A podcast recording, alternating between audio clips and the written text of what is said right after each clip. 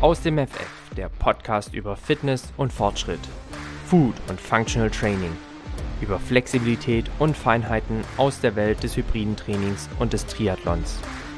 Dich heißen herzlich willkommen Jan, Gründer von Janne Team und ich selbst, Tim, Gründer und Geschäftsführer des Fit und Fröhlich, der Akademie für besseres Essen, ganzheitliche Gesundheit und interdisziplinäres Coaching. Bei Aus dem FF bist du genau richtig, wenn du Fitness und Gesundheit nicht nur als Zustand erachtest, sondern sie als Lifestyle definierst. Wenn der Weg dein Ziel ist, dich der Fortschritt im Training antreibt und wenn dir nicht egal ist, mit welchen Lebensmitteln du diesen befeuerst. Jan und ich sprechen hier über alles, was uns bewegt. Wachse und bewege dich gemeinsam mit uns. Auf geht's mit Aus dem FF.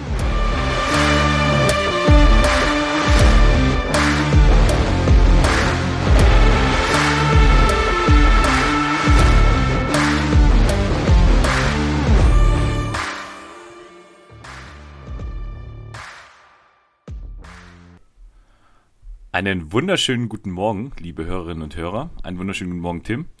Ich hoffe, dir, Schönen guten Morgen, Jan. Dir geht's gut. Liebe soweit. Grüße nach Deutschland. Ich, ich fange schon mal so an. Liebe Grüße ins kalte Deutschland, um nicht, nicht wenig Neid zu schnüren. Ja, wir werden gleich noch darauf eingehen, warum du genau diese ähm, Einleitung wählst.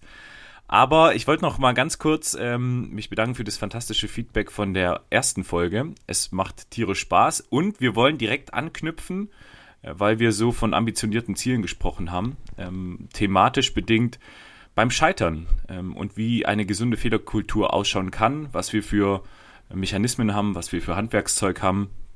Und darum geht es heute. Aber um die Frage gleich zu klären und äh, den Spannungsbogen nicht unnötig aufzubauen. Tim, ich weiß, dass du mit meiner Einleitungsfrage auch gleich klärst, wo du gerade bist. Deswegen, ähm, was konntest ja. du diese Woche aus dem FF? Ja, Jan, ähm, erst nochmal kann ich das Ganze aufgreifen. Ja, vielen Dank für das Feedback. Ähm, auch mich haben tatsächlich viele Nachrichten erreicht, die sehr, sehr positiv waren, die das bestärkt haben, was wir auch annehmen, dass ähm, wir das Ganze nicht nur als Laber-Podcast gestalten möchten, sondern auch ähm, wirklich mit Inhalt füllen. Und von daher vielen lieben Dank, macht weiter so. Ähm, lasst uns gerne wissen, was ihr von den Dingen haltet, die wir hier an euch herantragen. Und jetzt zur Antwort deiner Frage, Jan. Ja, ich befinde mich auf Gran Canaria. Ähm, hat den Hintergrund, dass ich jetzt so die letzte Phase nutzen möchte, wo ich wirklich nochmal Zeit habe, mich aufs Trainieren, Arbeiten, Essen und Schlafen zu konzentrieren, bevor es wirklich an die Eröffnung des Fit und Fröhlich in Herrenberg geht. Und von daher konnte ich diese Woche aus dem FF genau eben dies trainieren, arbeiten, essen und schlafen. Und nichts anderes mache ich hier gerade auf Gran Canaria. Ähm, es tut unglaublich gut, einfach auch nochmal den Fokus zu schüren auf die Dinge, die mich neben dem Geschäftlichen eben als privaten Mensch auch noch ausmachen, nämlich den Sport recht ambitioniert zu betreiben. Und das kann ich hier, ähm, bin aber natürlich jetzt nicht per se für einen Urlaub da, sondern ich nenne es Train and Work. Also ich trainiere hier, ich arbeite und schlaf und esse. Also von daher ist es das, worauf ich mich hier gerade aktuell fokussieren kann und was ich letzte Woche aus dem FF konnte. Jetzt bin ich natürlich aber auch gespannt, Jan, was du in der letzten Woche aus dem FF konntest. Also erstmal bin ich tierisch neidisch äh, auf deinen Urlaubsort und auf das, wie du deinen Tag gestaltest. Das ist Wahnsinn, weil davon träume ich auch. Aber, das und das beantwortet auch gleich die Frage, ähm, was ich aus dem FF konnte, geduldig sein äh, erstens geduldig sein, weil ich hoffentlich auch irgendwann dieses Jahr noch in Urlaub gehe, aber die Chancen stehen gut. Aber vor allem geduldig sein und akzeptieren, dass es Dinge gibt, die ich nicht beeinflussen kann, äh, sondern ich mich gedulden muss und ähm, das auch grundsätzlich verstehen muss, beziehungsweise jetzt auch verstehe. Ich würde mich eigentlich als ungeduldigen Menschen bestehen, äh, beschreiben. Aber, und das war jetzt auch das, die große Erkenntnis diese Woche, es gibt einfach Dinge, die kann ich nicht beeinflussen, egal was ich mache. Äh, und mhm. Äh, seien es die Mühlen der Bürokratie, äh, seien es Entscheidungen, die ich nicht treffen kann. Und mhm. ähm, wenn man das versteht, kommt eine gewisse Gelassenheit. Mhm. Habe ich so nicht von mir gekannt. Ähm, und finde ich ganz angenehm, dass es wirklich da eben auch irgendwann den Punkt gibt, wo ich schnalle. Jan, du kannst nichts machen, chill einfach. Also quasi, quasi Stoizismus. Ja, genau. Ja. eine super, eine super coole Eigenschaft, wie ich finde. Ähm, einfach Dinge manchmal auch stoisch hinzunehmen und zu sagen, ähm, ich kümmere mich um die Dinge, die ich ändern kann, aber es gibt halt auch Dinge, die ich nicht verändern kann. Absolut. Das Problem ist, in der Bürokratie ist dieser Stois, äh, Stoizismus, äh, Stoizismus, Stoizismus ja. äh, ist der ja. leider zu weit verbreitet. Und äh. das andere Extrem ist dann einfach äh, allgemeine Gleichgültigkeit, äh, ja. wo, wo dann wirklich ganz arg schwierig ist, auch mit klarzukommen, zumindest für mich. Ähm, ja, sind wir, glaube ich, in, in vielen Dingen schon verzweifelt. Ja. ja. Aber lass uns das aufgreifen. Ähm, wir haben ja durchaus, und das kommt jetzt dann eben auch zu unserem Thema, Herausforderungen und auch Ziele, die man nicht bewältigen kann. Und das mag ja verschiedene Gründe haben, sei es jetzt eben, weil man selber nicht fähig ist. Also das persönliche Handwerkszeug ist einfach nicht dafür da, dieses Problem oder diese Herausforderung zu lösen. Aber es gibt mhm. eben auch diese externen Faktoren, die einen dazu zwingen, sei es jetzt beim Sport zum Beispiel eine Verletzung oder ähm, sei es bei irgendwelchen Veranstaltungen das Wetter. Also einfach so wirklich größere Dinge, die wir überhaupt ja. nicht beeinflussen können. Und mhm. ähm, da kommt man zwangsläufig dazu, dass man scheitert. Also, dass man eben seine Ziele, auch wenn man ein total geiles Vision Board hat ähm, oder wenn man auch mit einem externen Coach arbeitet, dass man wirklich nicht weiterkommt. Ähm, und was es halt da für Möglichkeiten gibt oder wie du damit umgehst, ähm, das interessiert mich heute ganz arg. Und wie daraus vielleicht auch eine gesunde Fehlerkultur entstehen kann, wenn man erstmal bei sich selber anfängt. Ähm, mhm. Das ist, glaube ich, das, oder zumindest ist das mein äh, A und O bei der Thematik. Und ähm, ja, dann vielleicht noch als kleinen Teaser, wie Scheitern in der Gesellschaft verstanden wird, ähm, gerade mhm. im Hinblick auf, auf Social Media, ähm, wo eigentlich das Scheitern nirgends auftaucht. Und mhm. ähm, ich kann mir nicht vorstellen, dass ähm, auch die, die wahnsinnig erfolgreichen ähm, Sportler oder dann auch äh, Insta-Sternchen ähm, nicht auch mal gescheitert sind. Ähm, mhm. Also das kann ich mir bei weitem nicht vorstellen. Und ja, also da entsteht ja ein wahnsinniger Druck, ne, äh, ja, der, der, da auch ja, suggeriert ja. wird unterschwellig und das, da wollen wir eigentlich nochmal eine, eine eigene Folge drüber machen, ähm, weil es ein wahnsinnig tiefes Thema ist. Aber da, das schneiden wir auch nochmal ganz kurz an. Ja, und so, so werden wir heute unsere Folge gestalten.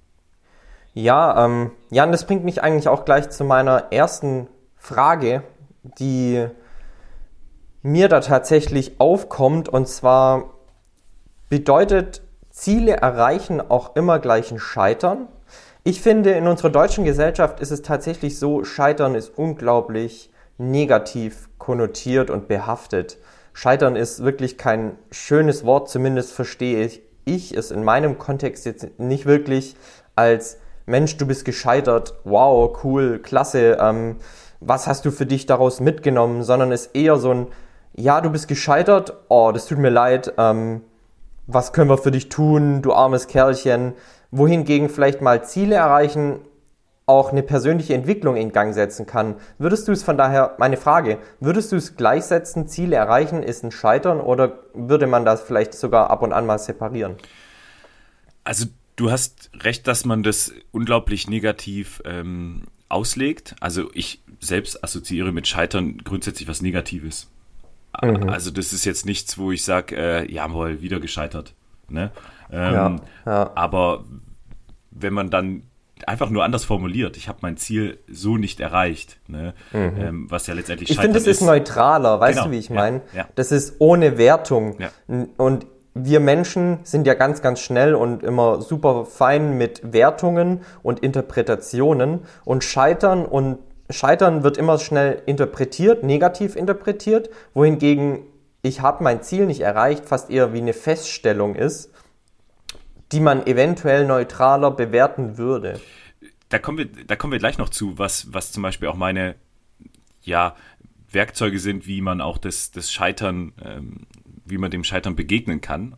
Mhm. Und da geht es genau darum. Ähm, das ist schon sehr spannend, was einfach nur eine Formulierung macht. Zum Beispiel ähm, nenne ich es nicht Problem, sondern Herausforderung. Ähm, mhm, was, ja, was da noch ja. so einen, so einen Challenge-Charakter ähm, ja, dem, dem, Thema gibt. Und ich denke, so ist es auch mit dem Scheitern, weil ich würde mir grundsätzlich ganz gute Noten beim Thema Fehlertoleranz geben. Äh, mhm. Und da gehört halt Scheitern zwangsläufig dazu. deine Ausgangsfrage zu beantworten, Scheitern ist erstmal was Negatives. Ja. Ja. ja, ja. Und auch in der Gesellschaft. Da gibt es ein super cooles YouTube-Video von Christian Lindner. Also man kann ja von ihm halten, was man will, völlig egal. Hm. Ähm, aber da gibt es hm. einen Zwischenruf von einem Abgeordneten aus dem NRW-Landtag, meine ich. Mhm. Ähm, wo er darauf hingewiesen wird, dass er mit seinen Unternehmungen gescheitert ist. Mhm. Und ähm, dann redet er sich acht Minuten in Rage und äh, zeigt mal ganz kurz, wer äh, rhetorisch der, der Boss da ist. Also lohnt ja, sich ja, absolut ja. anzugucken. Ähm, cooles Video, äh, wo er wirklich auch genau das nochmal aufgreift und sagt, naja, ihr wollt, dass hier alles vorangeht. Äh, dazu gehört halt auch das Scheitern. Also kurzer Einwurf. Ja, und, und, und, und das ist ja, was zum Beispiel im US-amerikanischen Raum, in Amerika, ähm, ganz anders bewertet wird, dieses Scheitern. Mhm. Also da ist Scheitern eher ähm, Ausdruck einer Bewunderung für das, dass man sich hohe Ziele gesteckt hat und diese vielleicht nicht erreicht hat, wird dafür aber dennoch irgendwo auf einen Podest gehoben und gesagt, ey, cool Dude, du bist gescheitert, weil du dir große Ziele gesetzt hast und weil du was versucht hast, du bist eher ein Macher. Hier ist es eher, ja, du bist gescheitert, armes Kerlchen. Mhm und, und bekommst noch Mitleid dafür. Ja. Und das ist, glaube ich, auch das, was der Christian Linder in dem Moment wahrscheinlich verstanden hat und, und auch das auch genauso geäußert hat. Für ihn war das Scheitern sehr, sehr wichtig für persönlichen Wachstum. Aber wie du schon sagtest, Jan, ähm, jetzt haben wir hier schon relativ umfangreich über Scheitern oder Ziele nicht erreichen und so weiter gesprochen. Folgen wir doch weiter einfach mal unserer äh, vorher festgelegten Struktur und steigen ganz oben im Thema ein. Kompetenzorientierte Ausbildung hast du mir mal als Stichwort zugeworfen. Ich bin gespannt, was du da zu erzählen hast. Ja, also nochmal der Exkurs. Wir hatten es in der, in der ersten Folge kurz mal angesprochen zum Thema kompetenzorientierte Ausbildung, lernzielorientierte Ausbildung und wie sich die Bundeswehr dahingehend verändert auf dem Ausbildungsmarkt. Und die kompetenzorientierte Ausbildung kurz COA. Ähm, COA ist quasi das, das Unwort des Jahres äh, der Bundeswehr letztes Jahr, weil es absolut den Wandel beschreibt. Ja, ähm, ja, ja. Und da die kompetenzorientierte Ausbildung baut ihr Fundament auf eine Fehlerkultur. Also Beispiel Kind-Herdplatten-Prinzip, ne? wenn das Kind auf der Herdplatte fest äh, und die ist heiß, mhm. dann entsteht ein Lerneffekt, zwar durch Schmerz mhm. erstmal, ähm, aber es fässt dann nicht mehr drauf. Und dieses mhm. Prinzip macht man sich zunutze. Natürlich nicht äh, durch Schmerz, sondern eben durch äh, Erfahrungen, äh, vielleicht auch negative Erfahrungen, ähm, die dann gemeinsam in einer moderierten Reflexion aufgedröselt werden, ähm, analysiert werden, ähm, um dann auch den Prozess der Selbstreflexion anzustoßen. Mhm. Und daraus eben die, die Lernerfolge zu erzielen. Äh, bin ich ein riesen, riesen Freund von und auch das, was wir da schon erlebt haben, ähm, lässt ganz arg hoffen, dass, dass wir das tief in, implementieren in die Bundeswehr, in ähm, die Ausbildungswelt, weil es halt wahnsinnig äh, weitreichend ist. Also es ist, und das ist eben der, der große Unterschied zur Lernzielorientierung. Ähm, man löst nicht nur das Thema des, des einen Lernziels, was man formalisiert festgelegt mhm. hat, sondern man, mhm. man schafft Handlungssicherheit, ne, weil man es selbst mhm. erfahren hat. Also ja, das ist Wahnsinn. Das würde ja quasi bedeuten, durch Chor betreibt die Bundeswehr genau das, was wir gerade kurz angerissen hatten. Scheitern wird da quasi nicht als negativ erachtet, sondern als Fortschritt hin zu einem definierten Ausbildungsziel. Ja, ganz genau. Also es wird quasi vorausgesetzt, dass Fehler gemacht werden, dass es mal zu einem mhm. Scheitern kommt. Und ähm, als mhm. Ausbilder ist man dafür da, dieses Scheitern ähm, zu ermöglichen und natürlich zu begleiten. Also mhm. und das ist auch immer so der erste Widerstand, ähm, ja, soll der dann mit dem LKW gegen die Wand fahren? Nein, natürlich, nein, natürlich nicht. Also äh, das wäre dann auch zu weit, aber es, es gibt halt diesen schmalen Grad und es ist sehr anspruchsvoll auch für die Ausbilder, ähm, wo man dieses Scheitern auch ermöglicht, ohne dass was kaputt geht. Also äh, mhm. die, äh, ja, die Schadensbearbeitung wäre da nicht so froh drum ähm, sondern es ist halt tatsächlich auch diese Begleitung und dann das moderierte Reflektieren. Ja. Hm. Super spannend. Also, wie sich die Bundeswehr da auch wandelt, hatten wir in der vorherigen Folge auch schon mal angesprochen. Ja. Ähm, konnte ich mir vor jetzt gut ja, zwölf Jahren, wo ich selbst bei der Bundeswehr noch war, für meine Grundausbildung gar nicht vorstellen, dass man sich ähm, als so schwerfälliger Tanker, wie die Bundeswehr ja nun, nun mal einer ist, ähm, doch so schnell wandeln kann und auch irgendwo versteht und mit der Zeit geht, was die Stunde geschlagen hat und wie man sich eventuell im Mindset beziehungsweise auch mal im ganzen System Bundeswehr doch ändern und drehen kann. Super spannend. Ja, definitiv.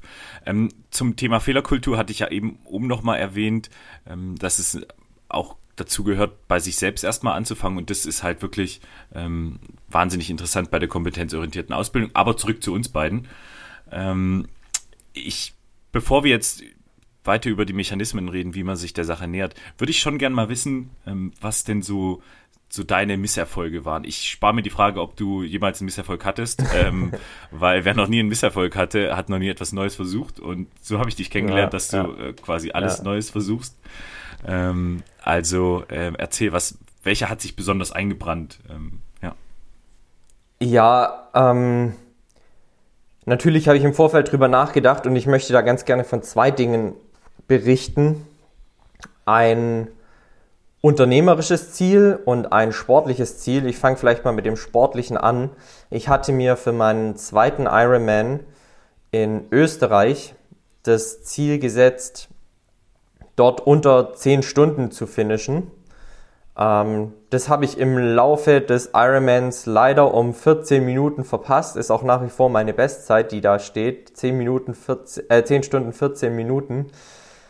Ja, ähm, das war ein Ziel, das mich tatsächlich dann auch in der Zielankunft kurz beschäftigt hat, bevor dieses Relief kam und du halt schon das Gefühl hast, okay, du hattest gerade 226 Kilometer hinter dich gebracht und das ist irgendwie dennoch ein geiles Gefühl. Also dieses Gefühl des Misserfolges hat sich dann nur ganz kurz eingestellt zum Glück, aber es ist ein Ziel, das ich nicht erreicht habe.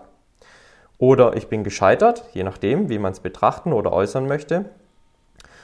Und beruflich gesehen stecke ich jetzt witzigerweise schon anderthalb Jahre in einer Phase, in der ich mein Ziel, nämlich das Fit und Fröhlich zu eröffnen, nicht erreiche. Und das vorwiegend, ohne da jetzt ähm, irgendwas überspitzen zu wollen, aufgrund äußerer Umstände, vorwiegend halt der Corona-Situation. Ja. Ähm, wir werden es jetzt im Februar Gott sei Dank trotzdem hinbekommen, beziehungsweise einfach mal wagen zu sagen, wir machen das Ding auf.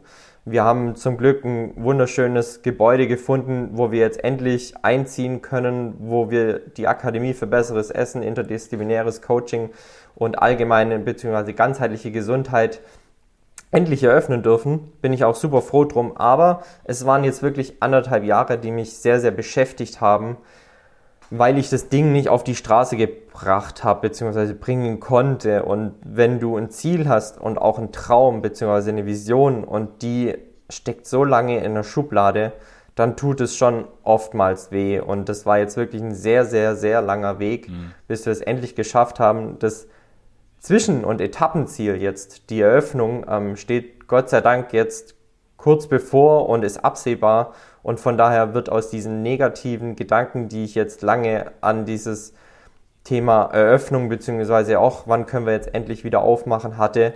Ähm, zum Glück steht das jetzt vor dem Abschluss und die Vorfreude steigt. Ähm, aber das sind mit Sicherheit die zwei Ziele, die mir jetzt in letzter Zeit einfallen, wo ich sage, die habe ich nicht so erreicht, wie ich das erreichen wollte, beziehungsweise bin gescheitert an meinen eigenen und selbst gesteckten Zielen. Mhm. Wie ist bei dir, Jan? Ja, ich, ich, also grundsätzlich, wenn ich jetzt ins letzte Jahr zurückblicke, mm, kann ich das auch in sportlich und beruflich trennen. Ähm, mhm. Sportlich gesehen war es der Hyrox in Stuttgart. Das war der erste ähm, Wettkampf Mhm. Und ich und meine Partnerin sind da ähm, ja unfassbar ambitioniert aufgeschlagen. Wir hatten keine Ahnung, was mhm. uns da erwartet. Wir mhm. haben davor noch nie einen gemacht, auch nicht äh, zusammen. Und ähm, ja, man kann eigentlich sogar schon sagen, dass man ein bisschen erheblich rangegangen ist. Also mhm. wir haben gut trainiert, wir haben uns da gefühlt ja. wie die Unbesiegbaren. Und ähm, ja, am Ende kam dann Platz zwei raus mit einer mhm. gewissen Differenz zu Platz 1. Ähm, mhm. Und das war schon, schon schmerzhaft, weil man eben an seinen Erwartungen ähm, völlig hängen geblieben ist. Also mhm. das war eigentlich die, die größte Enttäuschung. Ähm, wir haben uns und du bist auch noch am Zählen gescheitert. Genau, ne? genau. Und dann haben wir uns auch noch in, in der Runde vertan. Äh, also ich, äh, das muss ich ganz, ganz selbstkritisch sagen. Äh, ich habe gesagt, nee, wir, wir müssen nicht mehr, wir müssen nicht mehr. Und sie hat schon gesagt, doch. Und ich habe mich dann schon gewundert, warum sie während dem Wettkampf äh, so, so ruhig wurde, bis ich dann gesehen habe, wir haben eine Strafe. Und da habe ich mich getraut zu fragen. Und dann habe ich ja. gleich die, die Retourkutsche bekommen. Ja, das war ja, ganz witzig. Äh, und die Rückfahrt war auch nicht cool. Also wir sind ja dann von Stuttgart wieder nach Würzburg gefahren und dann ja. war viel Ruhe, viel Ruhephasen. ähm, aber wir haben es ja dann in Berlin deutlich besser gemacht. Ähm, das war, das hat schon geerdet. Also richtig gut geerdet. Ähm, deswegen war das echt, ähm, echt cool. Und also das Scheitern war cool. Wahnsinn. Mhm. Ähm, und beruflich hat sich bei mir im vergangenen Jahr unglaublich viel getan. Also da war auch ganz oft Scheitern dabei, ähm, auch durch externe Einflüsse, wo ich jetzt gar nicht ähm, durch ganz viel Reflektieren drauf komme, dass ich da großartig ähm, die Fehler gemacht habe, aber ähm, das hat mir auch gezeigt, in, in ganz vielen kleinen Misserfolgen, wo ich meine Energie und wo ich meine äh, Fähigkeiten und mein Engagement auch eher einbringen will. Also das war so ein Justieren, ähm, ich will jetzt nicht sagen vom Leben, aber ähm, die Entscheidung, die ich jetzt letztes Jahr getroffen habe, ähm, sind schon weitreichend. Ähm, mhm. Und das hängt auch damit zusammen, dass ich, dass ich dann hier und da gescheitert bin. Ähm, ich bin dann auch manchmal so ein bisschen spirituell. Also dann sage ich, äh, mhm.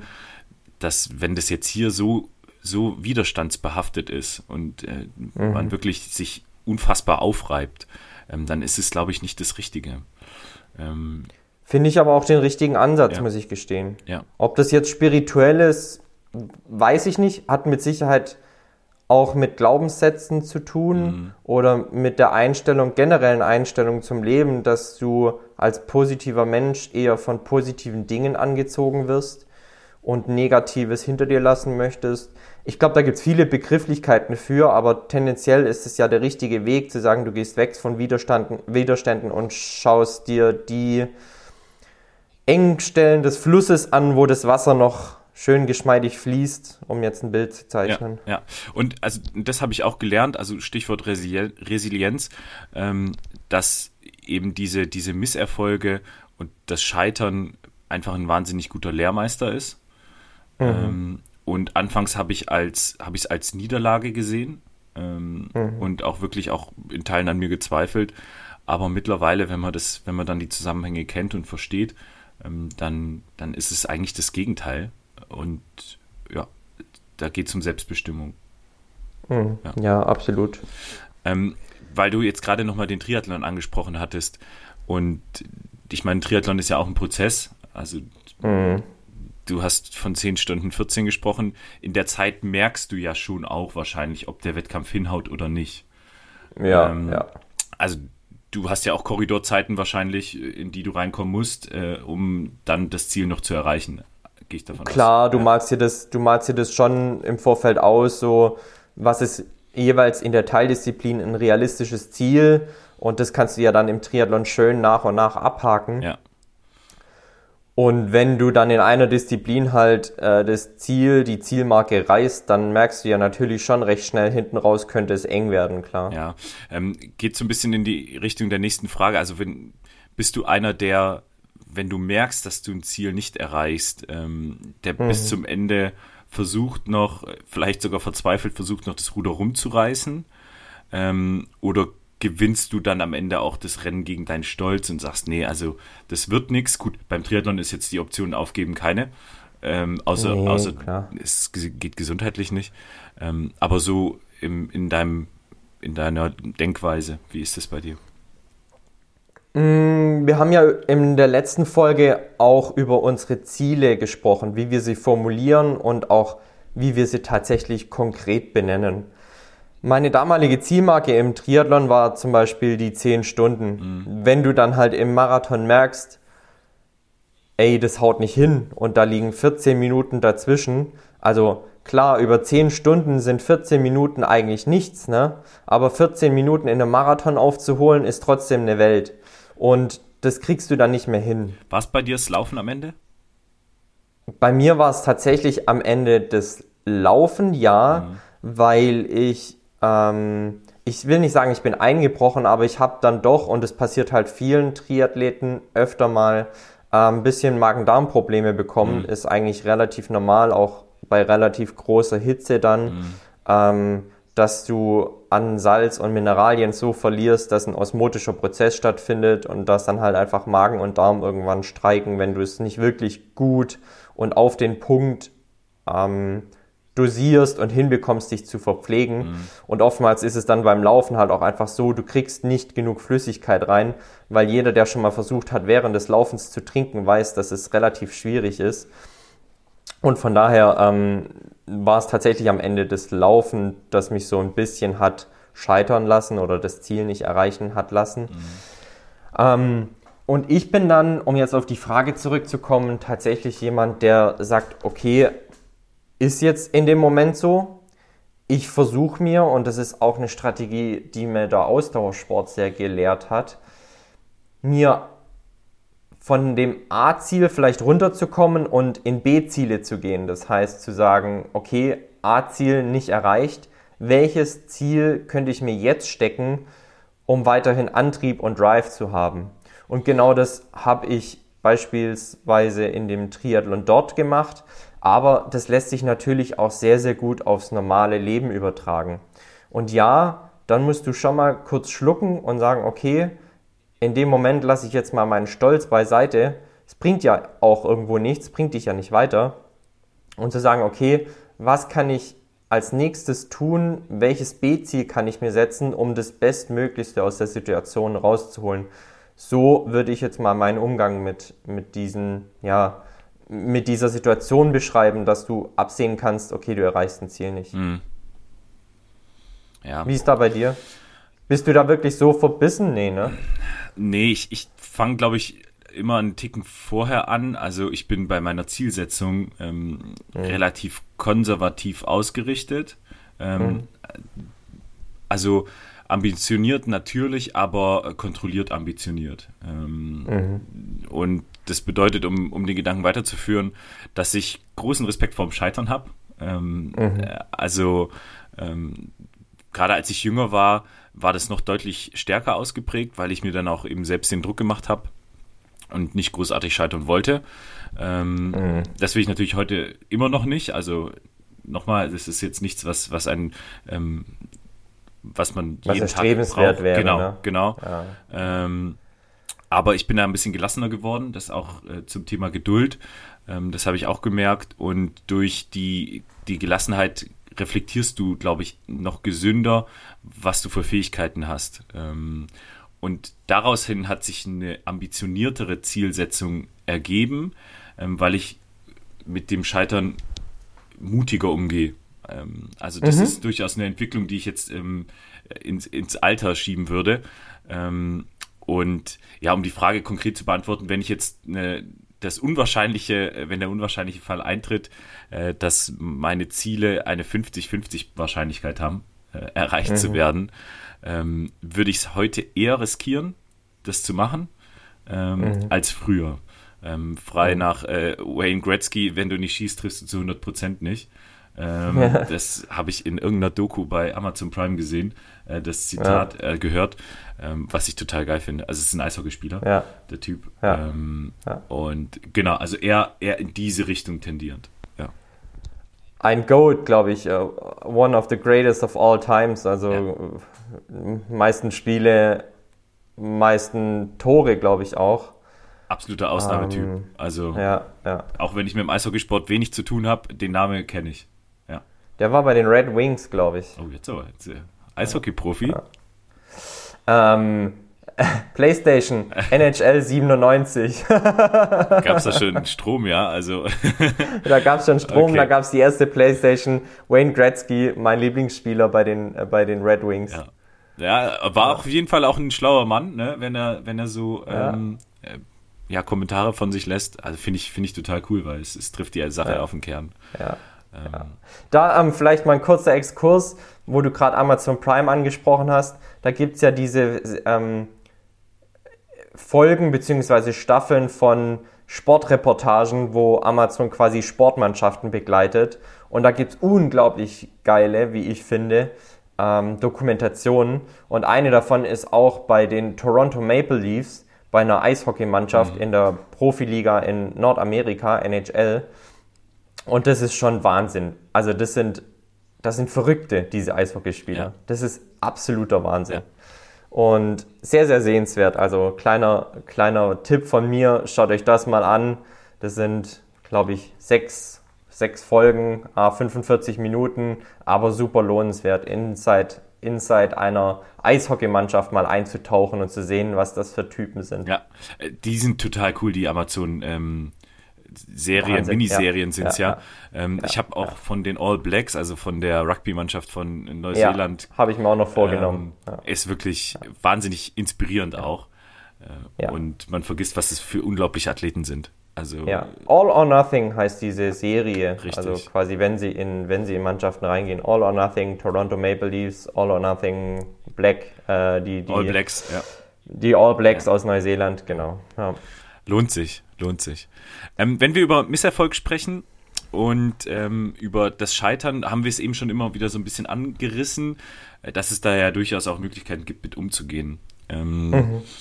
Wenn du jetzt was empfehlen müsstest, könntest, ähm, was du vielleicht auch in, in deinem eigenen Leben ähm, als zweckmäßig ja, herausgearbeitet hast, was, was wären so Bewältigungsstrategien? Wie gehst du mit Scheitern um? Ja, Zwei Punkte möchte ich da hervorheben, zwei Eigenschaften, die mir bei meinem eigenen Scheitern unglaublich weitergeholfen haben. Du hast es vorhin schon mal kurz angesprochen. Ich stelle mitunter und mit Verlauf der Zeit immer wieder fest, es wird fast schon ein, ein krasses Buzzword. Ich möchte es aber dennoch nennen und auch kurz beschreiben. Und zwar ist es das Stichwort Resilienz ich beschreibe das für mich als eine innere Widerstandskraft oder eine Fähigkeit, Widrigkeiten psychisch einfach aufzunehmen und sie auch zu verarbeiten. Und das kannst du auch nicht trainieren, sondern das entwickelst du aus deinen eigenen Erfahrungen und negativen Erlebnissen. Ich glaube, das muss nicht mal immer per se ein Scheitern oder ein Ziele nicht erreichen sein, sondern das sind auch Dinge, die dir widerfahren im Leben, die du dann zu verarbeiten hast und mit denen du psychisch umgehen musst. Und das sind mit Sicherheit keine einfachen Situationen, die du da zu verarbeiten hast, aber sie lassen dich psychisch, glaube ich, unglaublich wachsen. Du hast vorhin auch schon mal über, über die Stoik geredet, beziehungsweise über den Stoizismus. Auch das, Dinge auch einfach mal hinzunehmen, zu sagen, okay, ich kann das in dem Moment nicht verändern. Ich muss das jetzt einfach psychisch auch verarbeiten, weil ich nicht die Fähigkeiten oder die Macht habe, in der Situation zu wirken. Und das ist für mich Resilienz und die hilft unglaublich, wenn es ums Scheitern geht, beziehungsweise wenn du sagst, du kannst Ziele nicht erreichen, gerade wenn du Ziele aufgrund äußerer Umstände nicht erreichst oder beziehungsweise Ziele, ähm, vielleicht auch von außen aufgetragen wurden, die für, dich unerreichbar sind oder die man halt einfach per se nicht erreichen kann, aus welchen Umständen auch immer, weil man sie von Anfang an zu hoch gesteckt hat bei seiner Zielformulierung. Ähm, gibt ja viele Gründe, warum man Ziele nicht erreicht. Da hat mich mein Jahr in Südafrika unglaublich gelehrt, weil mir da tatsächlich viele Dinge widerfahren sind, die nicht so schön waren. Ähm, Seid unbesorgt, es sind mir mindestens doppelt so viele passiert, die auch wirklich wunderschön waren und das war mit Sicherheit eines der besten Jahre meines Lebens dort unten. Aber beispielsweise wurde ich zweimal überfallen. Das sind halt Dinge, wo du sagst, ey, du kannst dort unten fast gar nichts machen. Auch als Weißer in einer schwarzen Bevölkerung ging es mir so. Ähm, ich habe in, in Peter Maritzburg gelebt, das waren 98 Prozent waren schwarze Bevölkerung. Da bist du schon sehr auffällig als Weißer auf der Straße. Und dann kriegst du es halt ab und an mal ab und dann hast du auch kaum Möglichkeiten, dich zu wehren, weil jeder wegschaut und, und mehr oder weniger die Dinge geschehen lässt. Und das sind Dinge, mit denen ich psychisch umgehen musste und die mich auch als Person und Persönlichkeit und im Inneren haben wachsen lassen. Und der zweite Punkt, den ich da nennen möchte, was mir unglaublich hilft bei der Bewältigung von, von, vom Scheitern, ist Selbstwirksamkeit. Und zwar sich selber die Frage zu stellen, wenn ich scheitere, beziehungsweise wenn ich Ziele nicht erreiche, welchen Spielraum, welche Einflussmöglichkeiten, welche Sphären habe ich noch, in denen ich wirken kann und in diesen Sphären das aller, allerbeste zu geben, um am Ende des Tages einfach noch sagen zu können, hey, ich habe mein aller, allerbestes getan in den Sphären, in denen ich wirken konnte, deshalb auch Selbstwirksamkeit, es geht hier nicht um Wirksamkeit von außen, sondern um die eigene Handlungsfähigkeit aufrechtzuerhalten, denn das verlässt oder beziehungsweise belässt dir einen gewissen Stolz auch zu sagen, hey, ich habe noch das getan, was ich tun konnte. Somit kannst du morgens auch guten Gewissens aufstehen und sagen, ey, ich habe mein allerbestes gegeben. Ich schaue heute Morgen in den Spiegel und sehe da jemanden, der wirklich für das, was er sich vorgenommen hat, gebrannt hat. Es hat vielleicht nicht bis zum letzten gereicht, aber es war immer noch gut, um irgendwas zu bewirken. Und das sind die zwei Worte bzw. Eigenschaften, die mir in den letzten Jahren unglaublich weitergeholfen haben. Also um es nochmal auf den Punkt zu bringen, Resilienz und Selbstwirksamkeit. Das, das Thema Resilienz finde ich wahnsinnig spannend, vor allem auch, wie du es beschreibst. Letztendlich ist es ja das Thema, was wagen, ähm, ohne den Ausgang zu kennen, ähm, mhm. sich mutig in ein Umfeld zu begeben, wo man diese ganzen externen Einflüsse eben nicht kennt.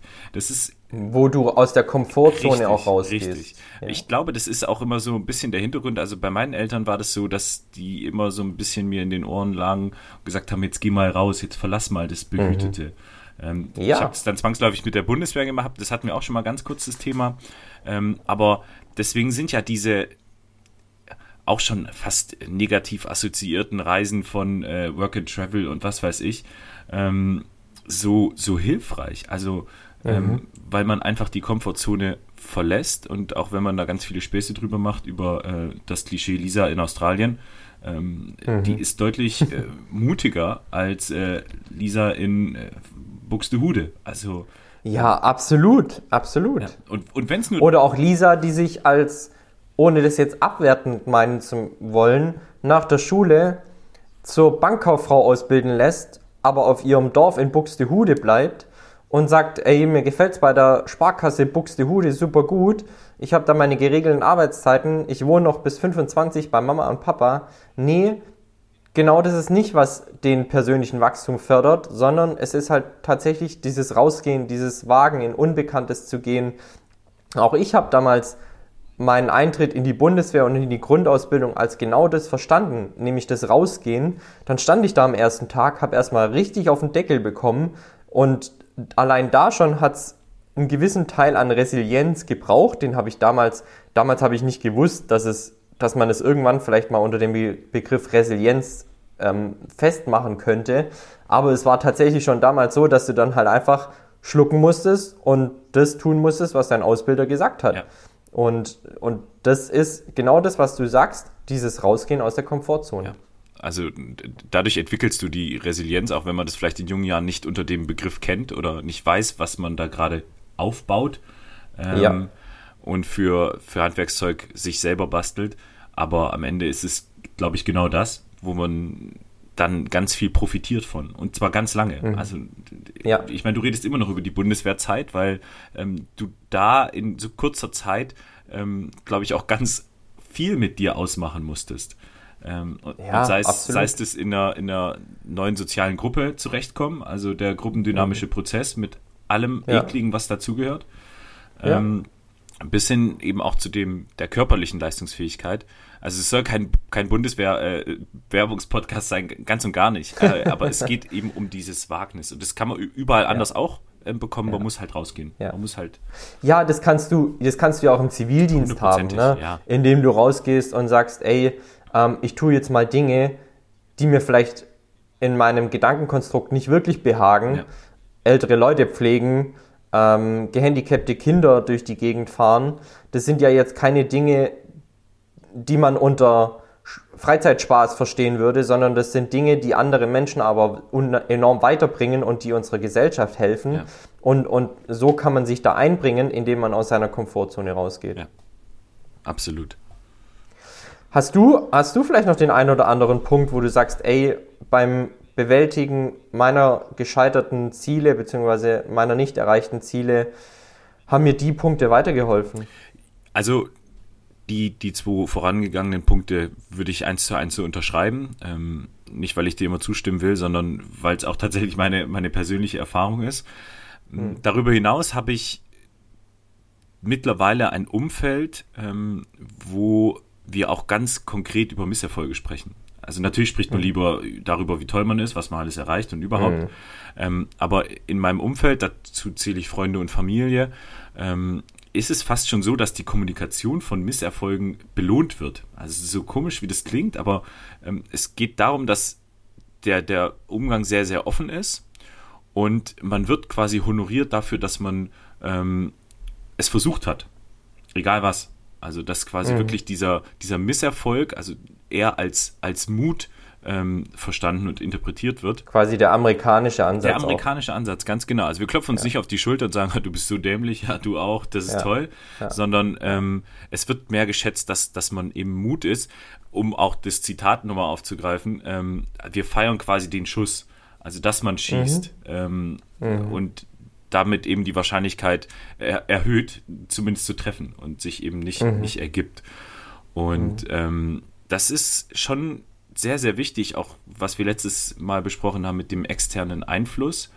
Ähm, habe ich noch lange drüber nachgedacht und bin dann zu dem Punkt gekommen, dass das ähm, der externe Einfluss ja auch beim, beim Scheitern wahnsinnig wichtig ist ähm, mhm. und auch die Reflexion ähm, maßgeblich beeinflusst. Und wenn man das Umfeld hat, dann ist das total toll. Natürlich gehört da auch eine gewisse ähm, ja, ein Mindset dazu, was bei allen ähnlich ausgeprägt ist. Ja, das setzt absolut. es natürlich voraus. Ja, ähm, ja. Auch das Zuhören ist ganz arg wichtig.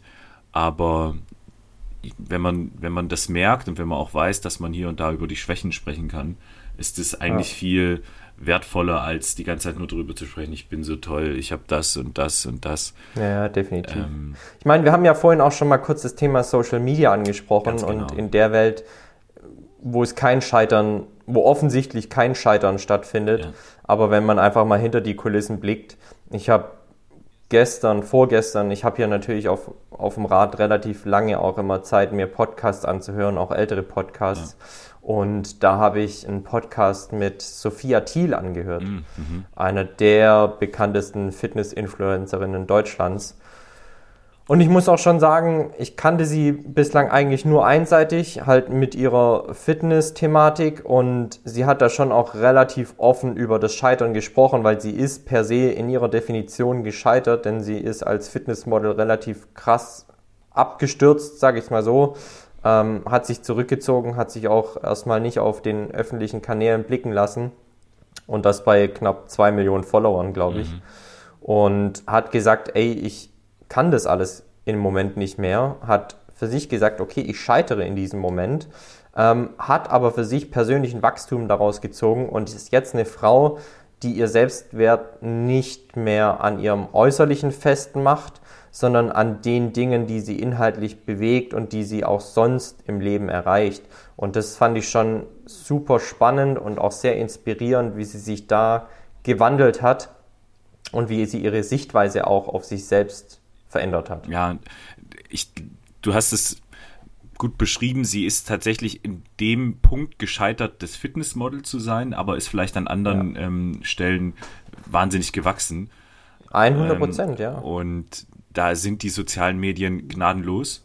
Ähm, ja. das, wenn man auch so ein bisschen in der Influencer- ähm, Branche da tätig ist, dann bekommt man schon auch mit, wie, wie manche da mit, mit allem versuchen, diesen Verfall. Also ich meine, das ist ja auch algorithmisch äh, alles ja. unglaublich analytisch an Zahlen ausgerichtet. Ja. Es geht da gar nicht mehr großartig ja. ums Gefallen, sondern um, ähm, um Geld.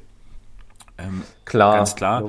Ähm, und wie da versuchen, wie da auch viele versuchen, sich gegen zu stemmen, ähm, mit mhm. den altbewährten Mitteln, die nicht mehr greifen. Also das ist äh, ähm, schon sehr, sehr krass. Und ähm, das von Seite der Influencer, aber eben dann auch das Publikum, was man da suggeriert. Ähm, und das meinte ich ja vorhin auch, man, es wird wenig über das Scheitern gesprochen und sie ist so die erste, die mhm. dieses äh, Thema Scheitern ähm, aktiv angeht. Also ja, ja. es ist schon, schon krass, was da auch passiert ist. Wenn wir übers Scheitern sprechen, ähm, bedeutet es ja auch zwangsläufig, dass man zu den eigenen Fehlern irgendwann kommt. Also man kann nicht alles auf, mhm. die, auf die externen Einflüsse schieben. Ähm, und ich glaube, das hat Sophia Thiel äh, auch sehr, sehr gut analysiert, ähm, auch reflektiert. Wie, wie machst du das? Wie gehst du mit, mit eigenen Fehlern um? Also wenn wirklich klar ist, ähm, das lag jetzt nicht am Wetter, das lag nicht äh, ja. an einer Verletzung, ich habe ja. einen Fehler gemacht. Also was, ja. wie ist es bei dir? Ja.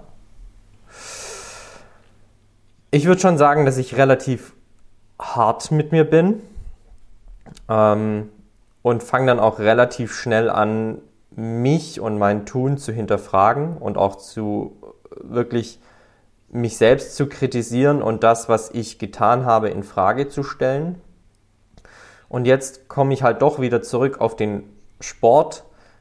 Der Sport gibt mir zwei Möglichkeiten. Erstens, lange und intensiv über die Dinge, die ich getan habe oder auch die ich verbockt habe, nachzudenken, einfach weil es quantitativ relativ viel Zeit in meinem Leben einnimmt und ich nicht die Möglichkeit habe, irgendwie abgelenkt durch Social Media zu swipen oder auf Instagram irgendwelche Stories anzugucken, sondern im meisten, in den meisten Fällen bin ich ganz bei mir und mit mir alleine und habe daher auch sehr viel Zeit nachzudenken. Das ist das Schöne auch am Ausdauersport. Ähm, er nimmt doch relativ viel Zeit ein und du hast relativ viel Zeit auch zu reflektieren, nachzudenken und auch deine Fehler irgendwo zu bewerten.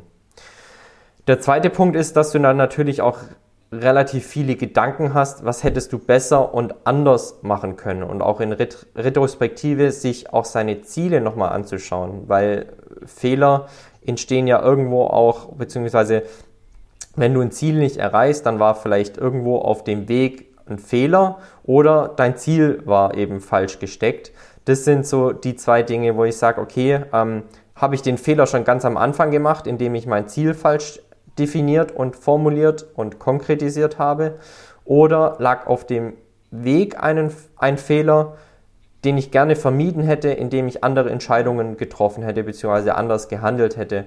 Das sind so die zwei Dinge, mit denen ich oder die ich bei meiner Fehlerbewältigung vor allem in den Vordergrund stelle, also nachdenken und dann halt einfach Dinge nicht wiederholen, aber ich glaube, da kommen wir gleich nochmal dazu, welche Schlüsse wir dann jeweils daraus ziehen. Mhm.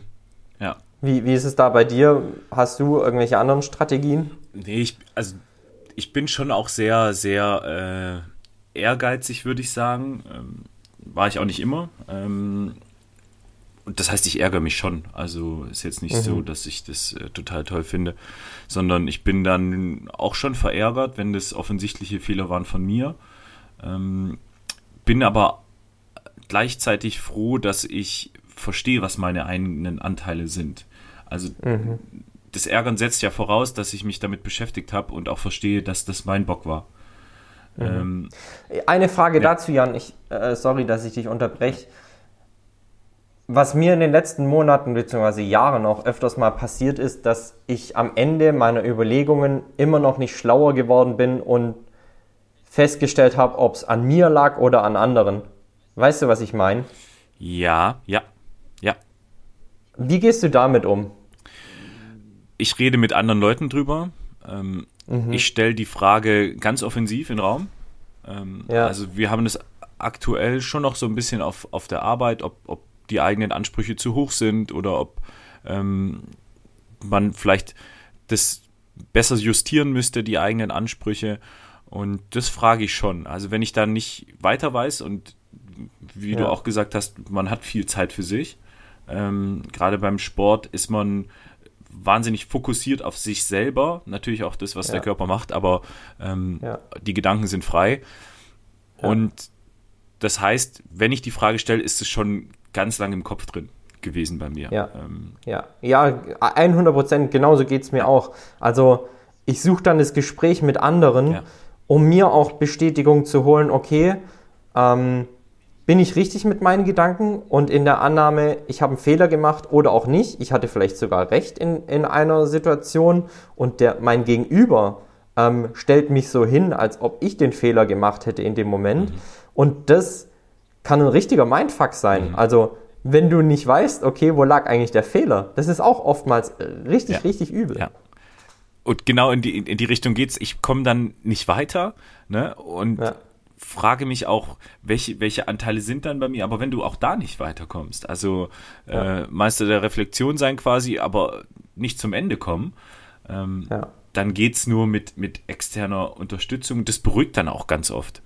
Ähm, ja. Weil, wie du sagst, es ist ein Mindfuck es gibt quasi dieses, man kommt nicht weiter nicht, sondern äh, wir beide glauben an den Fortschritt und ähm, man will es ja dann auch lösen. Also, und das ist ja auch ein Punkt, es lässt mich dann auch nicht in Ruhe. Ähm, Aber ich glaube, irgendwann ist schon mal auch der Punkt gekommen, an dem du es abschließen musst. Ja.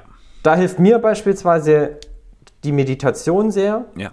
Das Bild, das Bild der Wolken vor dem blauen Himmel, die du dann einfach weiterziehen lassen musst wenn du es nicht auflösen konntest und wenn du auch nicht schlauer wirst aus Konsultationen mit deinen Mitmenschen, mit deinem Gegenüber, mit deinem Umfeld oder auch in der Konsultation mit dir selbst, indem du den Fehler oder das Problem einfach nicht auflösen konntest in dem Moment.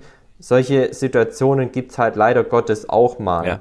Dann ist es, glaube ich, schon auch wichtig zu sagen, irgendwann muss ich es abschließen, weil sonst kommst du ja innerlich nie zur Ruhe. Das stimmt und man muss ja dann auch sagen, da gibt es ja ganz viele spannende Verdrängungsmechanismen. Ähm, und jetzt kann man auch uns vorwerfen, wenn ihr so viel macht und die ganze Zeit unterwegs seid und überhaupt verdrängt ihr bestimmt noch irgendwas.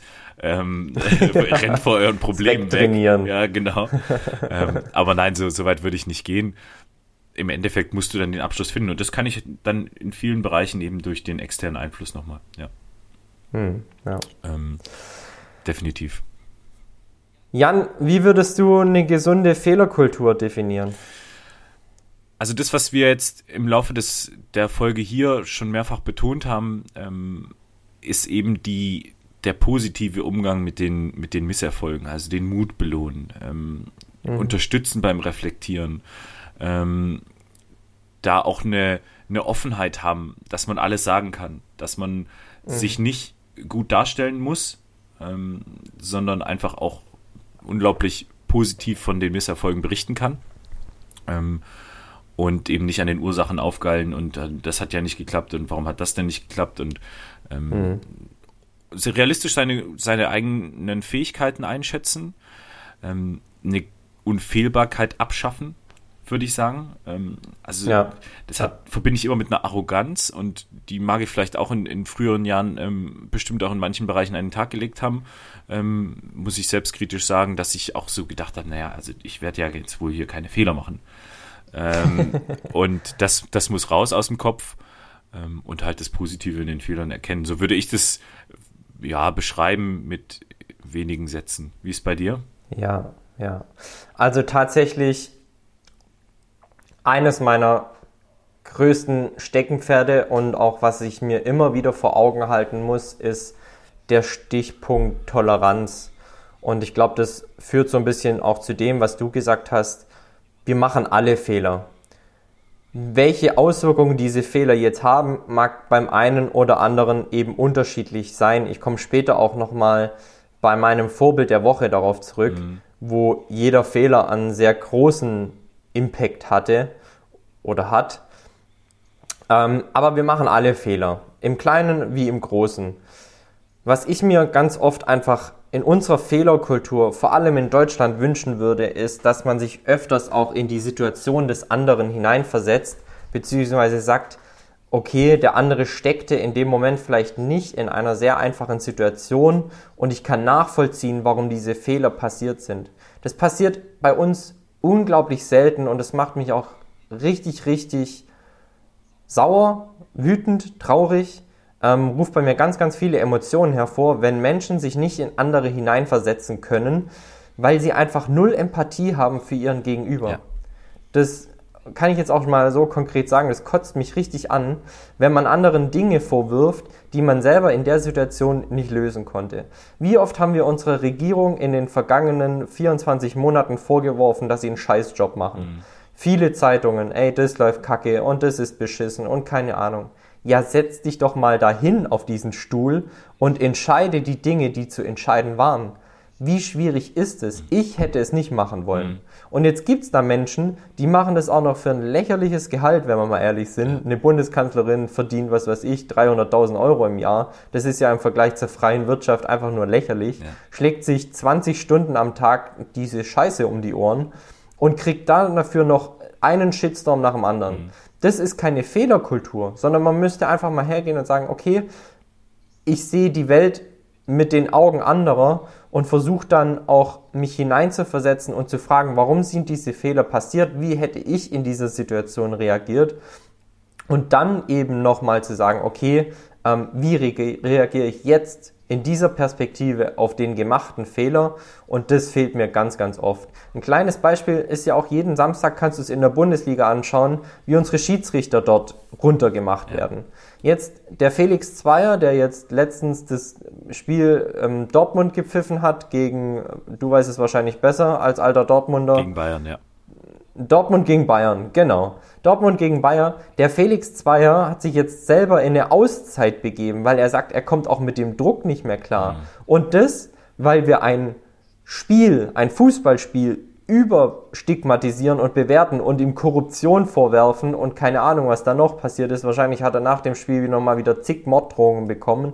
Also das ist doch nicht normal in unserer Gesellschaft, dass wir jeden Fehler und Fehler passieren, haben wir ja jetzt auch festgestellt, sowas von überhöhen und überspitzen und uns selber aber hinstellen, als ob wir nie welche machen würden. Das geht mir tierisch auf den Strich und das müssten wir als Gesellschaft, glaube ich, besser lösen. Wir setzen da Feinfühligkeit voraus äh, und legen die dann selbst nicht an den Tag. Ähm, Richtig. Da will ich mich gar nicht immer rausnehmen, weil in dem Moment, wo Emotionen dabei sind, ähm, klappt dieser, dieser gesunde Menschenverstand. Und Ganz klar, Jan, wir standen beide schon mal auf einer, auf einer Fußballtribüne, haben geschrien, Schiri, du Arschloch. Ja. Aber am Ende des Tages, genau, am Ende des Tages ist es doch einfach so, wie wir dem Menschen dann auch gegenübertreten würden und, und wie wir an ihnen irgendwas herantragen. Und ich würde nach dem Spiel, nachdem sich die Emotionen beruhigt haben, nicht nochmal hergehen und sagen, Schiri, du Arschloch, ich stech dir ein Messer in den Rücken. Aber da gibt's halt einfach Leute, die das machen. Und, und das ist kein gesunder Umgang mit Fehlern. Ja, und da auch noch anzuknüpfen, ähm, in unserer Gesellschaft wird immer wieder suggeriert, dass wenn man Fehler gemacht hat, dass man langsam machen soll. Jetzt hast du ja gesehen, klappt nicht, jetzt mach mal, mach mal langsam. Ne? Hm, ähm, ja. Und ganz im Gegenteil müsste eigentlich die Reaktion sein und sagen, äh, ja krass, hat jetzt nicht geklappt, äh, probier's mal so.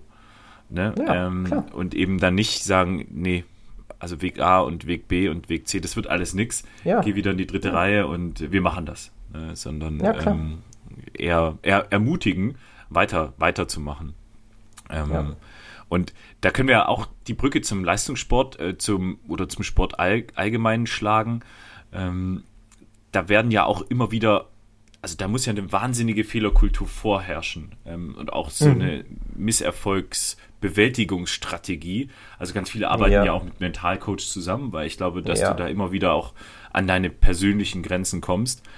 Ähm, Natürlich, weil du ja immer nur zwei Augen hast, die deine Perspektive abbilden. Ja. Und vier sehen schon mehr als zwei und sechs sehen noch mal mehr als zwei.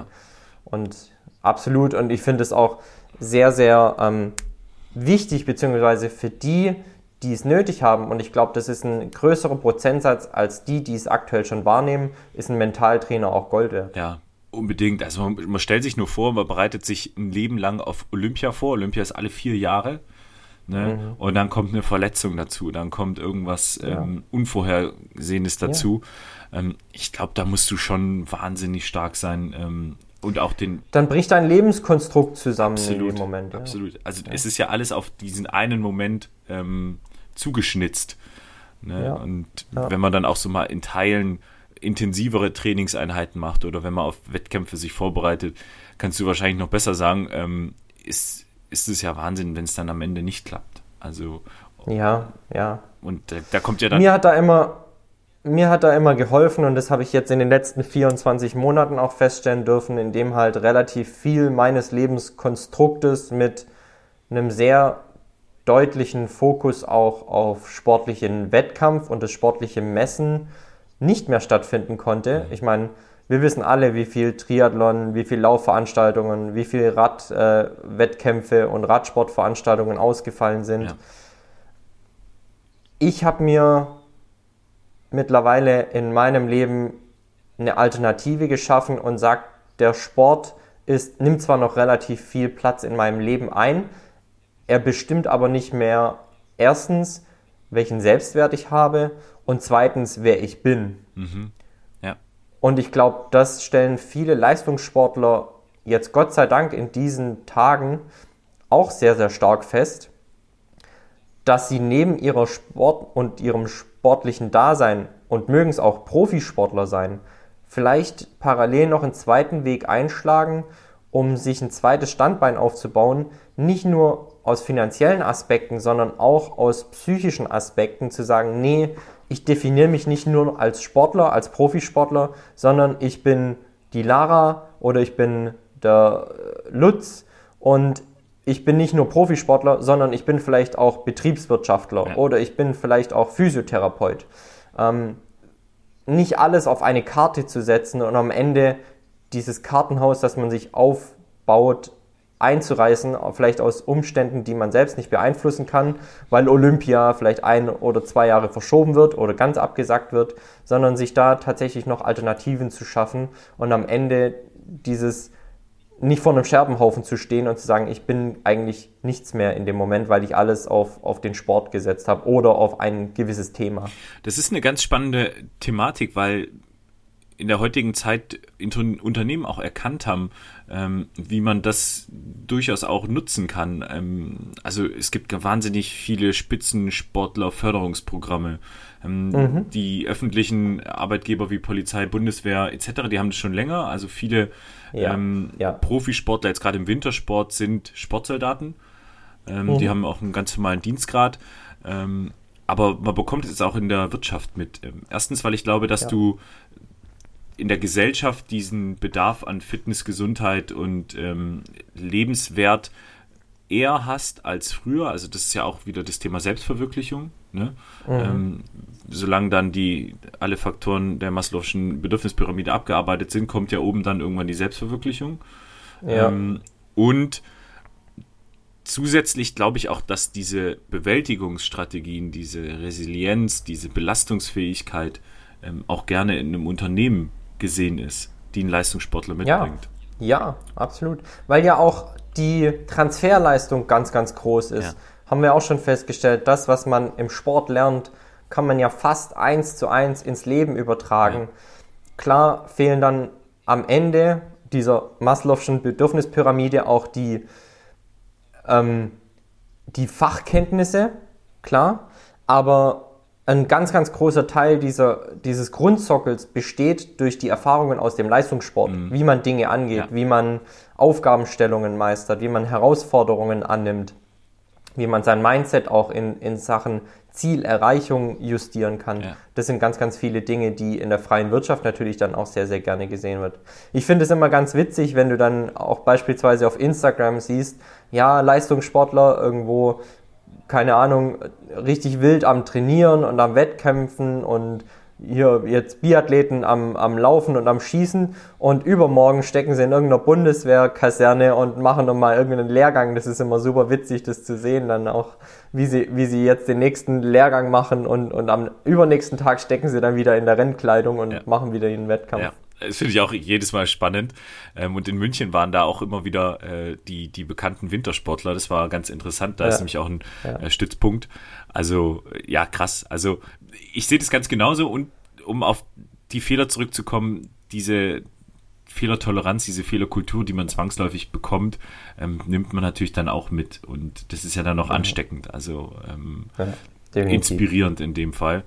Ähm, ja, man sollte immer von anderen lernen die irgendwo was mitzugeben haben. Ja. Ja, und dann nicht neidisch draufblicken. Ähm, und das ist ja dann auch nochmal die, die Brücke zum Thema Instagram. Also ähm, ich persönlich finde Instagram wahnsinnig inspirierend ähm, und kann aber nach meiner Bewertung das ganz gut einordnen, ähm, weil du hast einfach unterschiedliche Rahmenfaktoren. Ähm, ja. Sei es jetzt ein, ein Athlet, der in Kalifornien lebt, der hat einfach witterungstechnisch ganz andere ähm, Voraussetzungen, um, um, die Dinge zu tun. Ähm, und das ist ja nur ein ganz kleiner Faktor, ähm, der alles bestimmt. Und deswegen sehe ich Instagram als eher inspirierend als äh, druckaufbauend. Ähm, ja. Aber da musst du auch erstmal verstehen, was du fähig bist zu leisten. Ähm, ja, da musst du auch bei dir bleiben genau. und in deiner Sphäre wirken, wie wir es ja auch schon hatten. Ja. Und sagen, okay, welche Umstände habe ich?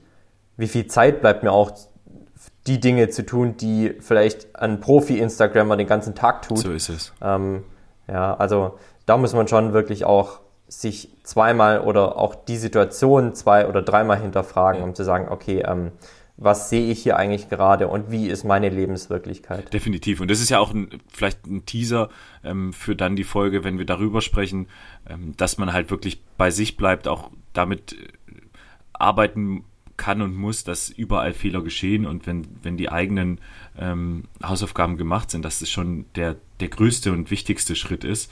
Ähm, ganz egal, was die Welt da draußen macht. Also einfach bei sich anfangen. Das ist, glaube ich, äh, ganz klar. Ähm, das A und O. Ähm, ganz klar. Ja. Abschließend, Jan, was kannst du denn für dich jetzt sagen, wie stehst du zu Fehlern?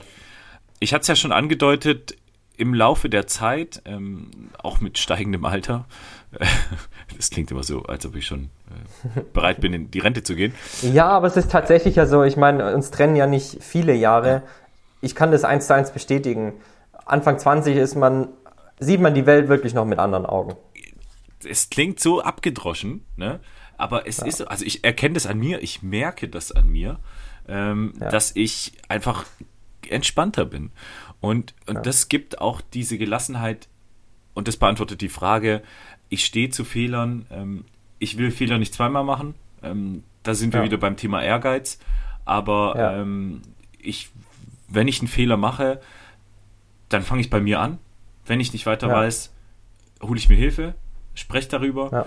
Ähm, und dann versuche ich Fehler zu vermeiden, natürlich. Ähm, aber eher in der, in der Handlung an sich und nicht in der Zielsetzung. Also das habe ich ja auch schon gesagt, ich bin grundsätzlich konservativ gewesen bei der Zielsetzung äh, und bin da jetzt ambitionierter, ähm, aber hängt auch damit zusammen, dass ich mich besser kenne. Ja.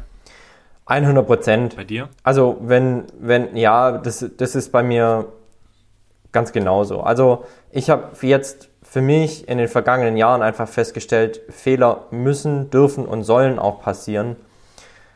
Tatsächlich ist es ja jetzt so, dass ich seit diesem Jahr nee, letztem Jahr, jetzt ist das neue Jahr noch gar nicht so alt, also seit letztem Jahr ähm, Mitarbeiter habe mhm. in meinem ersten Unternehmen und ganz bewusst ist es oftmals so, dass ich ihnen nicht eins zu eins sage, wie sie Dinge tun sollen, sondern ich ihnen ein Ziel setze und ihnen freien Handlungsspielraum lasse, wie sie dieses Ziel erreichen. Und natürlich werden da oftmals Fehler gemacht. Und natürlich schlucke ich schon das eine oder andere Mal und denke, hm. Aber ich rufe mir dann auch immer wieder vor Augen, eigentlich provoziere ich es doch, dass diese Fehler gemacht werden, weil ich genau auf diesen Lerneffekt hoffe, den wir jetzt die anderthalb oder die, die Stunde, die vorangegangene besprochen haben. Wir wollen ja, dass aus Fehlern gelernt wird. Was wir nicht wollen ist, und das hast du gerade auch schön gesagt, ist, dass Fehler häufiger gemacht werden, weil das ist dann auch was, was mich unglaublich fuchst und ich mich dann auch frage, warum schaffen es Leute oder warum schaffe ich es nicht, aus den Fehlern zu lernen? Warum machen wir den oft zwei, drei, viermal? Auch das kommt schon vor. Ja. Das kotzt mich richtig ja. an. Ähm, und dann könnte ich mich auch selbst dafür ohrfeigen, aber kommt halt offen gesprochen auch mal vor. Ähm, aber natürlich ist der eigene Anspruch zu sagen, du machst den gleichen Fehler nicht zweimal. Ja. Äh, spannend, weil ich auch mit den ähm, Kameraden und Kameraden, die ich führen darf, ähm, genau so arbeite. Also ich fuße meinen Führungsstil eigentlich auf die Fehlerkultur. Ähm, mhm. Habe jetzt sowas wie Zielvereinbarungen eingeführt, was bei der Bundeswehr, ich weiß nicht, ob es das gibt, grundsätzlich, aber ich habe halt einfach mich an meine Zeit erinnert, ähm, als ich in der Position war und habe halt jetzt äh, Zielvereinbarungen definiert ähm, und gehe aber immer in meinem Fazit darauf ein, dass es mir völlig egal ist, wie das Ziel erreicht wird. Ähm, ja. Am Ende müssen wir uns zusammensetzen und gucken, okay, die Zielerreichungsstrategie war spannend, machen wir nicht mehr. Ähm, aber mir geht es genau darum, diesen Freiraum zu lassen, diese Möglichkeit zu geben, Fehler zu machen, ähm, aber eben dann auch, dann will ich auch sehen, dass ich mit der äh, Nicht-Zielerreichung auseinandergesetzt wurde. Ähm, mhm. ja, das reflektiert wird, um wieder auf den, auf den Punkt zurückzukommen. Hundertprozentig. Ja. Also von daher, ich, mittlerweile habe ich einen guten Umgang mit, äh, mit Fehlern. Ähm, ja. Würde ich mir einfach so äh, jetzt attestieren. Und ja, deswegen ähm, ist es so. Cool. Jan, ich glaube, jetzt haben wir schon wieder über eine Stunde wirklich wertvollen Content abliefern können. Ja. Wie gesagt, wir haben es ja eingangs auch gesagt. Ich glaube, es gibt mittlerweile genug Laber-Podcasts. Mit Sicherheit werden wir auch mal eine Folge haben, wo wir einfach nur labern ja. und über Gott und die Welt sprechen. Aber wir wollen euch da draußen ja schon auch mit wertvollem Inhalt versorgen. Inhalte, die wir uns in den letzten Jahren durch den Sport, aber auch durch die berufliche Weiterentwicklung erarbeitet haben. Und es ist schön und freut uns sehr, dass wir da was weitergeben dürfen. Aber bevor wir jetzt schon zu nah ans Ende dieser Folge kommen, geht meine Frage an dich, Jan, natürlich in unsere Kategorie oder beziehungsweise in unsere immer wiederkehrenden Fragen. Wer ist das Vorbild deiner vergangenen Woche, Jan? Total spannend. Mein Vorbild der Woche ist Juli C. Ähm, sagt dir Juli C was? Nee, auf die Schnelle. Ähm, Juli C. ist eine Autorin von wahnsinnig vielen ähm, Bestseller-Romanen und taucht jetzt sogar in der Schulliteratur auf. Ähm, mhm. Für so eine junge ja, ähm, Autorin eigentlich sehr ungewöhnlich. Ne? Du mhm. hast wahrscheinlich auch Kafka gehabt, du hast wahrscheinlich auch äh, ja, Heinrich von Kleist gehabt und so weiter. Ja, ähm, und sie kommt eigentlich aus dem juristischen Bereich, also sie hat Jura studiert, ähm, war da eine absolute Koryphäe, hat sich aber dann fürs Schreiben entschieden. Und warum sie mein Vorbild der Woche ist, ähm, ich habe einen Podcast von ihr gehört, völlig random bin ich auf dem gelandet, wo sie sich mhm. bei ähm, Die Zeit, ich glaube es heißt genug gesagt, ähm, mhm. acht Stunden ähm, mit ähm, zwei ja, Redakteuren der Zeit beschäftigt und spricht über alles. Und ich bin da mhm. hängen geblieben. Also ich bin da wirklich, ich bin jetzt bei fünf Stunden, wo ich einfach drei Leuten okay, zuhöre, die krass. ich da von, ich kenn, ich kannte die auch nicht. ähm, aber warum sie so faszinierend ist, ist, dass sie die Stimme der Gesellschaft so wahnsinnig toll zusammenfasst. Äh, und ich glaube, mhm. das ist auch so ein bisschen ihr Schreibstil. Ähm, also da ist ein Physiker dabei, der natürlich den Klimawandel mit aller Härte und mit aller äh, Klarheit ähm, auch vor sich hat und er mhm. da selber emotional ist, weil er sagt, aber Leute, schaut doch hin, die Zahlen sind doch mhm. klar. Ne? Mhm. Ähm, aber sie, sie kontert nicht, sondern sie sagt, natürlich nervt mich das, aber es ist irgendwie noch nicht so nah, dass ich jetzt äh, morgen mein Haus verkaufe und in die äh, Heide mhm. ziehe. Also dieses Pragmatische fehlt da noch. Mhm. Ähm, und es war in ganz vielen Bereichen so, wo sie wahnsinnig nah an der Gesellschaft ist und das auch toll mhm. beschrieben hat. Ähm, und deswegen ist kein sportliches Vorbild, sondern ganz im Gegenteil eigentlich eher so ein äh, literarisches. Juli C hat mich die Woche geprägt. Äh, deswegen ist sie mein Vorbild der Woche. Ja. Super cool. Acht Stunden habe ich tatsächlich auch noch nie gehört, dass ein Podcast dauert. Acht Stunden. Also die essen, dann, die essen dann äh, auch zwischendurch. Wort. Das, das muss ich auch, musste ich auch vorspulen, weil sie spricht mit vollem Mund. Äh, das fand ich da nicht so cool. ähm, aber bis dahin, du, ich sagte, ich bin ins Auto eingestiegen, habe den Podcast angemacht und ja. äh, Action. Ja, ja Wahnsinn. Ja. Ja, ich glaube, mein längster war mal irgendwie dreieinhalb Stunden oder so. Mhm. Mit Ferdinand von Schirach, mhm. bei Matze Hilscher. Mhm. Ähm, Hotel Matze auch absolute Empfehlung. Richtig cooler Interview-Podcast. Auch super geil, wie, wie der Matze die Gäste auch immer interviewt und was er aus ihnen rausbekommt. Mhm. Ähm, ich glaube, das haben wir ja ganz am Anfang auch schon mal besprochen, so zur Frage, wie lange sollte ein Podcast dauern? Und meine Antwort war eigentlich einfach nur, er sollte so lange dauern, solange er gut ist und solange ihn, man ihn hören möchte. Daran habe ich gerade gedacht, Wenn's, tatsächlich, ja. Ja, ja. ja. ja. Wenn es zu inhaltlos wird, dann hat er auch keinen Zweck und keinen Sinn mehr, aber wenn er halt einfach guten Inhalt leistet und die Leute bindet, warum soll der nicht auch acht Stunden dauern? Ja. Du hörst es dir ja an. Ja, Vielleicht nicht an einem Stück, nee, aber nee, etappenweise. Das kriege ich ne? nicht hin, aber wirklich, also faszinierend und ähm, deswegen hat die mich geprägt, Vorbild der Woche. Tim, ja. bei dir? Cool. Bei mir ist es ähm, mit Sicherheit eine altbekannte, nicht, nicht so unbekannt wie Juli C., mhm. aber es ist unsere ehemalige Bundeskanzlerin Angela Merkel. Hm. Denn natürlich habe ich mir auch in Bezug auf die heutige Folge der Gedanken gemacht, wer sind denn Menschen, die in den vergangenen Monaten vielleicht Fehler eingestanden haben und das auch ganz offen so kommuniziert haben.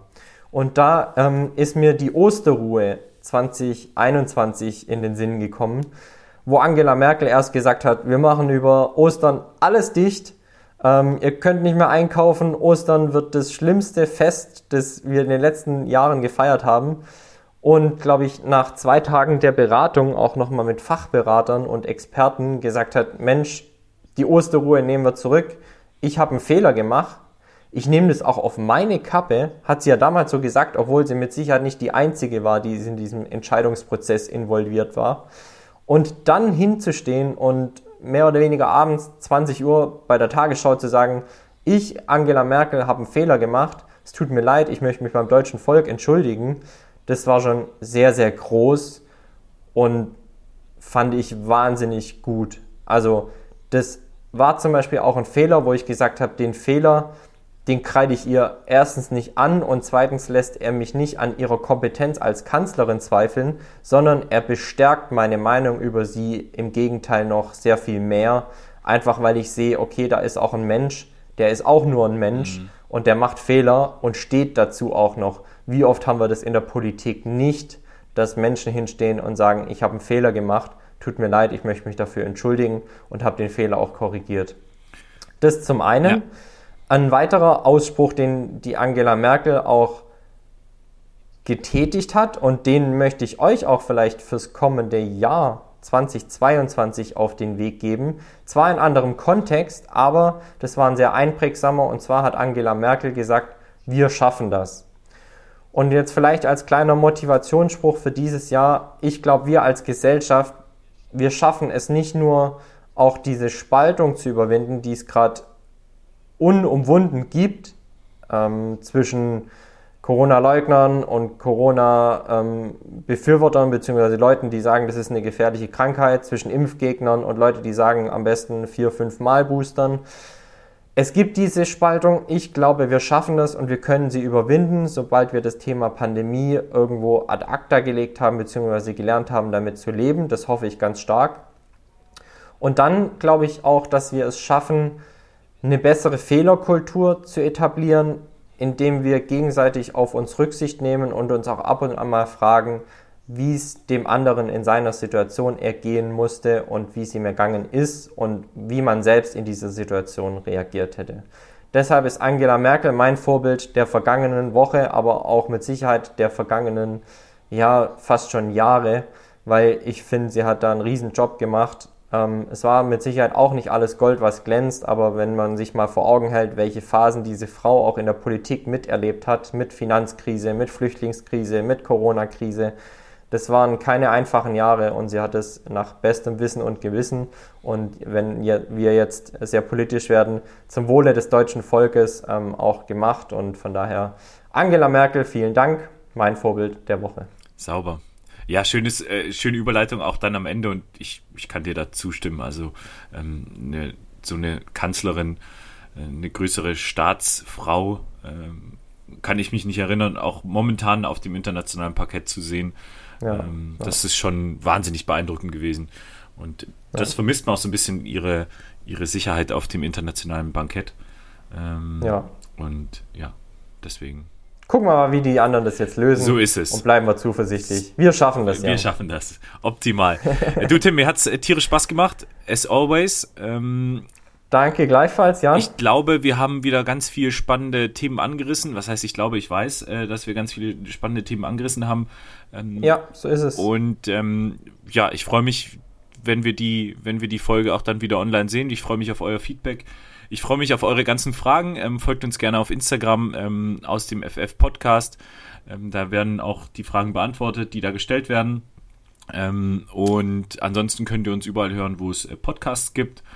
Und, und, auch sehen, auf YouTube sind wir ja seit der vergangenen Folge auch. Richtig. Ähm, und ansonsten muss ich jetzt nochmal einen Ecosia-Lapsus äh, vom letzten Mal äh, ausbessern. Das ist natürlich eine äh, Suchmaschine, wo man mit seinen Suchanfragen Bäume pflanzen kann. Ich habe jetzt mittlerweile äh, 34 schon.